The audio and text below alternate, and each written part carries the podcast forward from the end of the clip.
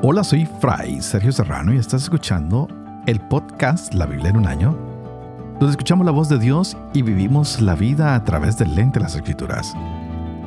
El podcast de la Biblia en un año es presentado por Ascension. Usando la cronología de la Biblia de Great Adventure, leeremos desde Génesis hasta Apocalipsis, descubriendo cómo se desarrolla la historia de salvación y cómo encajamos en esa historia hoy. Antes de nada, quiero agradecerles a todos ustedes que hoy hemos llegado al capítulo o al día 200. Es increíble cómo ha ido avanzando este año y lo que nos parecía imposible es muy posible leer la Biblia desde Génesis hasta Apocalipsis, descubriendo cómo se desarrolla esa historia de salvación y nos encontramos en este tiempo del profeta Isaías y hemos venido leyendo el juicio que se está dando sobre las naciones que han oprimido al reino de Israel. Estábamos con la nación de Moab, después Babilonia. Hemos leído un poco de lo que le va a pasar a Damasco, el juicio contra Damasco y contra Efraín. Y el Señor nos anuncia que Damasco también será un montón de ruinas, que todo va a tener un final, aunque Damasco haya resistido los estragos de las guerras a lo largo de la historia, parece que nunca ha viajado de ser una ciudad y aunque haya cambiado de un lugar a otro, ah, se habla de que es la ciudad más antigua del mundo, pero wow, no iba a quedar piedra sobre piedra sobre Damasco. Así que hoy continuaremos con el juicio que va un poco más allá, llegará hasta los ríos de Etiopía, bastante largo, y empezaremos un libro bastante interesante, el de Naún, que también nos habla de un Dios que es maravillosamente misericordioso con el pueblo.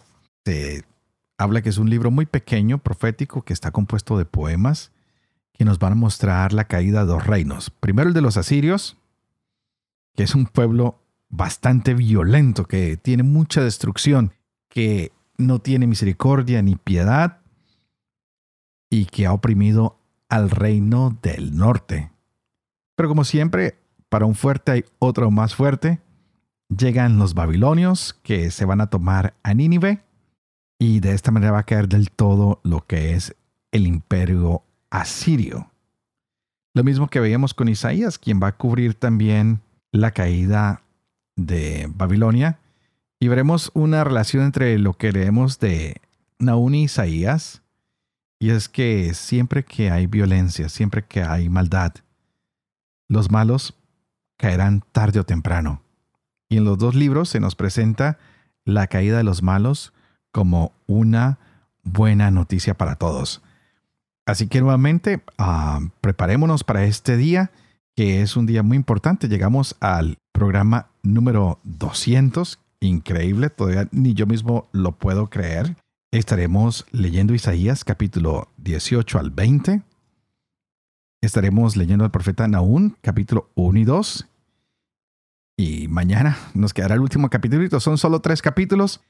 Y hoy estaremos leyendo Proverbios, capítulo 10, versos 25 al 28. Este es el día 200. Empecemos. Isaías capítulo 18. Hay tierra de susurro de alas, la de Allende los ríos de Cus, la que envía por mar embajadores y en barcos de juncos sobre la superficie de las aguas. Vayan mensajeros ligeros a la nación esbelta y de brillante piel, al pueblo temible desde siempre, nación vigorosa y dominadora, cuya tierra surcan ríos. Todos ustedes, moradores del orbe, y habitantes de la tierra, alisarse pendón en los montes. Miren al tañerse el cuerno. Escuchen que así ha dicho Yahvé. Estaré quedo y observaré desde mi puesto, como calor ardiente al brillar la luz, como nube de rocío en el calor de la siega. Pues antes de la siega, al acabar la floración, cuando su fruto en cierne comience a madurar, cortará los sarmientos con la apodadera, y los pámpanos viciosos arrancará y podará. serán dejados juntamente a merced de las aves rapaces de los montes y de las bestias de la tierra. Pasarán allí el verano las rapaces, y toda bestia terrestre allí invernará. En aquel tiempo se presentará un obsequio a Yahvé Sebaot, al lugar del nombre de Yahvé Sebaot, del monte Sión, de parte de un pueblo esbelto y de brillante piel, y de parte de un pueblo temible desde siempre, nación vigorosa y dominadora, cuya tierra surcan ríos. Oráculo contra Egipto. Allá va Yahvé cabalgando sobre nube ligera y entra en Egipto. Se tambalean los ídolos de Egipto ante él, y el corazón de Egipto se derrite en su interior. Revolveré a egipcios contra egipcios, peleará cada cual con su hermano y cada uno con su compañero. Ciudad contra ciudad, reino contra reino. Se trastornará el espíritu de Egipto en su interior y sus planes anularé. Consultarán a los ídolos, a los brujos, a los nigromantes y los adivinos. Entregaré a Egipto en manos de un señor duro, y un rey cruel los dominará. Oráculo del Señor Yahvé Sebaot. Se desecarán las aguas del mar, y el río se secará y quedará seco. Hederán los ríos, menguarán y se secarán los canales de Egipto. La caña y el junco se marchitarán. Los prados junto al canal, junto al borde del canal, y todo sembrado el canal, se secarán. Serán aventados y desaparecerán.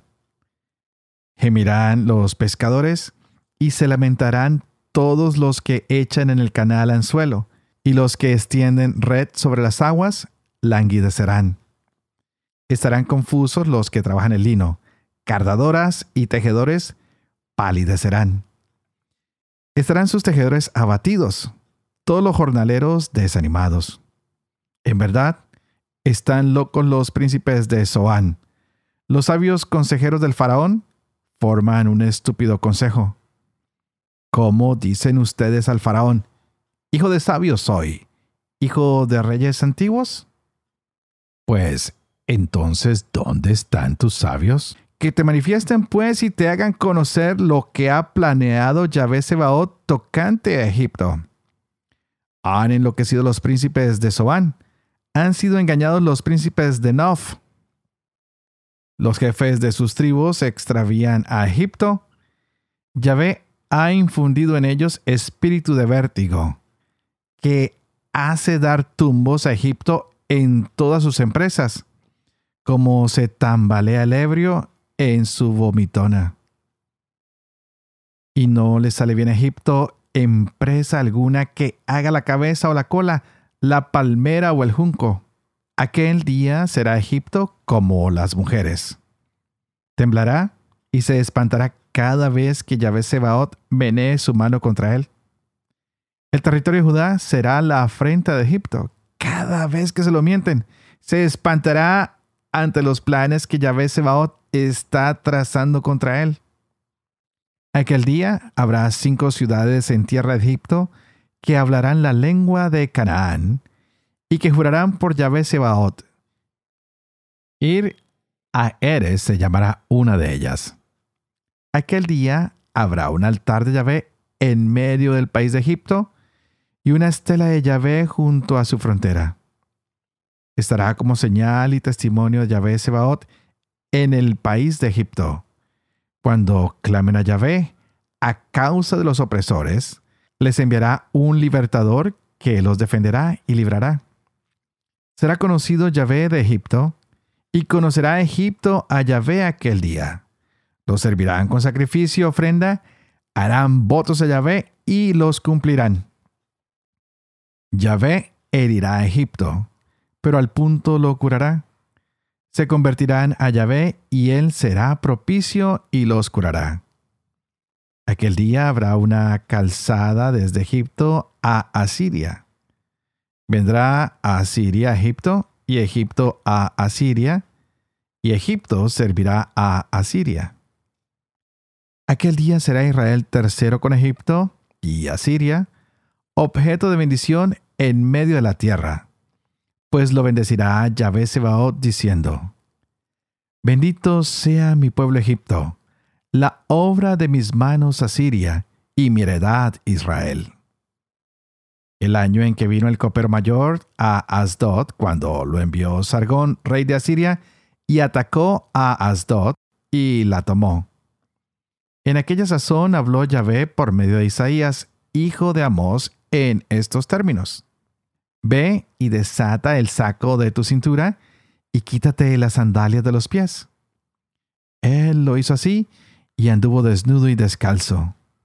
Dijo Yahvé, así como ha andado mi siervo desnudo y descalzo tres años, como señal y presagio respecto a Egipto y Cus, así conducirá el rey de Asiria a los cautivos de Egipto y a los reportados de Cus, mozos y viejos, desnudos, descalzos y nalgas al aire.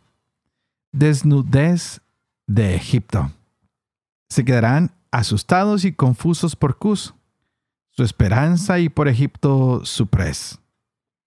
Y dirán los habitantes de esta costa aquel día. Ahí tienen en qué ha parado la esperanza nuestra, a dónde acudíamos en busca de auxilio para librarnos del rey de Asiria, pues, ¿cómo nos escaparemos nosotros? Naún capítulo 1 y 2 Oráculo sobre Nínive. Libro de la visión de Naún de Elcos. Dios celoso y vengador Yahvé. Vengador Yahvé rico en ira. Se venga Yahvé de sus adversarios, guarda rencor a sus enemigos. Yahvé tardo a la cólera, pero grande en poder, y a nadie deja impune Yahvé. Camina en la tempestad y el huracán. Las nubes son el polvo de sus pies. Increpa al mar y lo seca. Todos los ríos agota. Languidecen Basán y el Carmelo la flor del Líbano se amustia. Los montes tiemblan ante él. Se estremecen las colinas. En su presencia se levanta la tierra, el orbe y los que lo habitan. Ante su enojo, ¿quién aguantará? ¿Quién resistirá el ardor de su cólera? Su furor se derrama como fuego. Las rocas se quiebran ante él. Bueno es Yahvé para quien lo espera, un refugio el día de la angustia.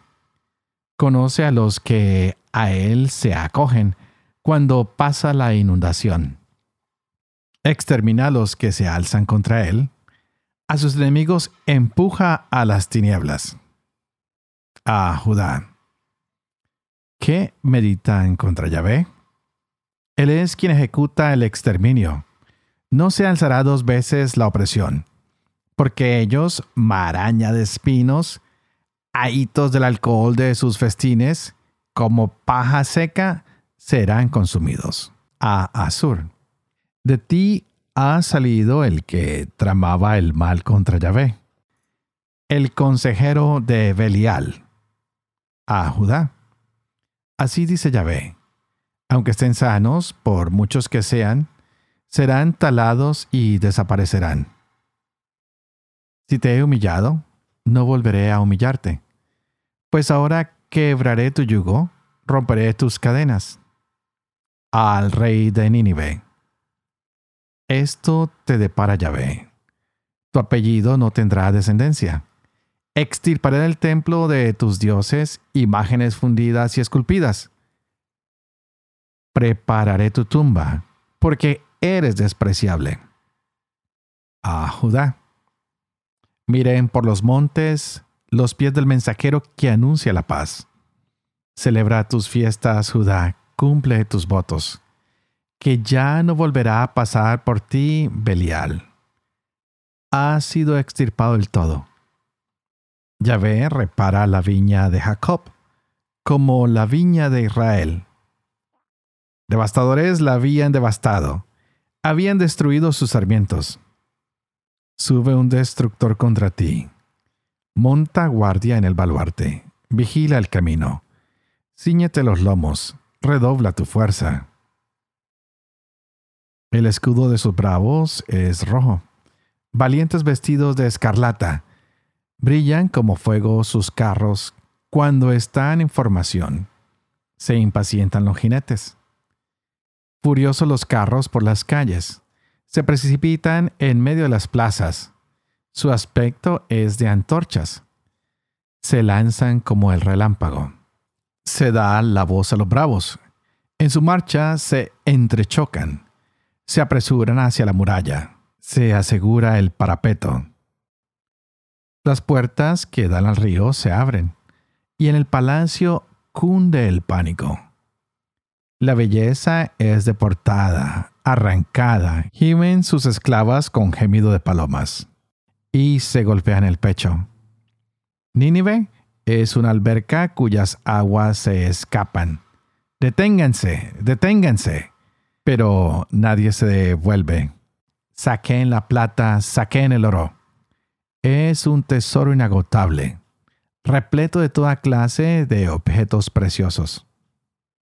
Destrozo, saqueo, devastación, ánimos que decaen, rodillas que vacilan, espaldas que flaquean, rostros mudados de color. ¿Dónde está el cubil de los leones? ¿Dónde la cueva de los cachorros a donde iba el león a llevar su cría sin que nadie lo inquietara? El león desgarraba para sus crías, despedazaba para sus leonas, llenaba de presas su escondrijo, de rapiña sus cubiles. Aquí estoy contra ti, oráculo de Yahvé Sebaot.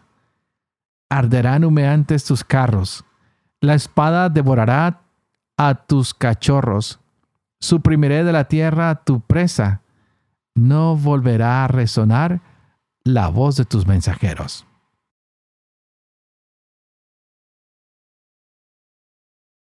Proverbios capítulo 10 versos 25 al 28. Tras la tormenta, desaparece el malvado. El justo se mantiene siempre.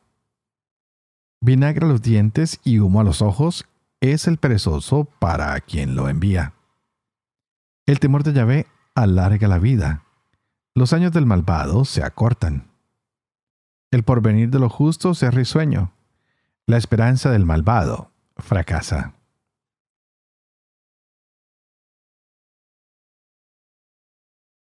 Padre de amor y misericordia, tú que haces elocuente la lengua de los niños, educa también la mía, e infunde en mis labios la gracia de tu bendición. Padre, Hijo y Espíritu Santo y a ti te pido para que pidas al Espíritu Santo que abra nuestra mente y nuestro corazón, para que podamos gozarnos de esta linda y hermosa palabra que Dios ha puesto hoy para nuestras vidas. Y continuamos con el libro de Isaías, pero les anunciaba que hoy y mañana tendremos un libro. Estos libros proféticos son bastante cortos, pero son bien hermosos. Y nos hemos dado cuenta de que son una especie como de poemas que van anunciando que alguien va a caer, que algo va a caer y se interpreta que es el reino de Asiria porque han venido con una violencia que es espantosa, porque han sido tremendamente destructivos. Y Yahvé se ha molestado con ellos. Y sabemos que los babilonios tomaron a Nínive y más adelante cae todo lo que se llamaba el imperio asirio y de esta manera llega a salir este gran, gran imperio de los babilonios. Vemos aquí cómo se nos han descrito algunas apariciones de Dios, quien va a confrontar a los malos, a todo lo que han hecho, que es un Dios que viene a hacer justicia, a apaciguar a todos estos que se han creído que no hay ley ni Dios sobre ellos. Y con esto nos podemos dar cuenta que muchas veces ah, nos falta un poquito de paciencia. Pensamos que Dios no va a venir, pero la verdad es que Dios es lento a la cólera. Pero Él no deja a nadie sin su corrección. Y lo vamos viendo en estos capítulos que hemos leído el día de hoy. Vemos también cómo Dios en cada una de las épocas va llamando la atención de todos aquellos que actúan o tal vez que actuamos injustamente, violentamente, de los que con arrogancia pensamos tener el control, o de los que creían ser los que podían controlarlo todo. Hemos visto, en cierta manera, cómo se da la confrontación contra Nínive.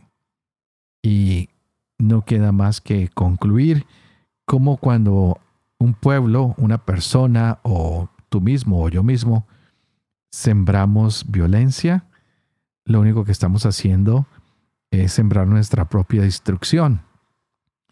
Por eso hay un adagio popular que dice, valiente no es el que se queda para la pelea, valiente es el que puede evitar o irse de una pelea para evitar la violencia. Ya mañana veremos cómo termina este libro y habrá cantos, habrá celebración. Y ahí volveremos a descubrir que con Dios siempre hay justicia. Así que pidámosle hoy al Señor por tantas personas que son oprimidas, por tantas personas que tienen que emigrar de sus lugares de nacimiento, dejar atrás sus hogares, que son desplazados, desterrados de sus tierras, de sus familias, que todo se les quita porque algunos tienen mucha avaricia, porque algunos quieren controlarlo todo. No hay imperio que no haya caído. No hay violento que no haya sido llamado a pagar sus cuentas.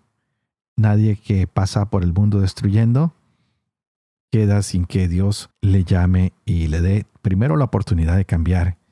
Y si no, el mismo Señor se encarga de hacer los cambios respectivos. Pidamos por todas estas personas que están viviendo en lugares de violencia, que están viviendo atrocidades, momentos difíciles en su vida, para que nuestra oración, nuestro trabajo con, por ellos y para ellos, se vea reflejado en momentos de paz, en, en violencia, fuera de nuestros hogares y paz llegando a nuestros hogares en destrucción, fuera de nuestros pueblos y en reconstrucción llegando a nuestros pueblos. Y como siempre, antes de despedirme, quiero pedirles a ustedes que por favor oren por mí para que pueda llevar adelante este proyecto de la Biblia en un año, para que pueda vivir con fe lo que leo, para que pueda enseñar la verdad y para que pueda cumplir lo que he leído y lo que he enseñado. Y que la bendición de Dios Toporoso, que es Padre, Hijo y Espíritu Santo, descienda sobre cada uno de ustedes y los acompañe siempre. Que Dios los bendiga.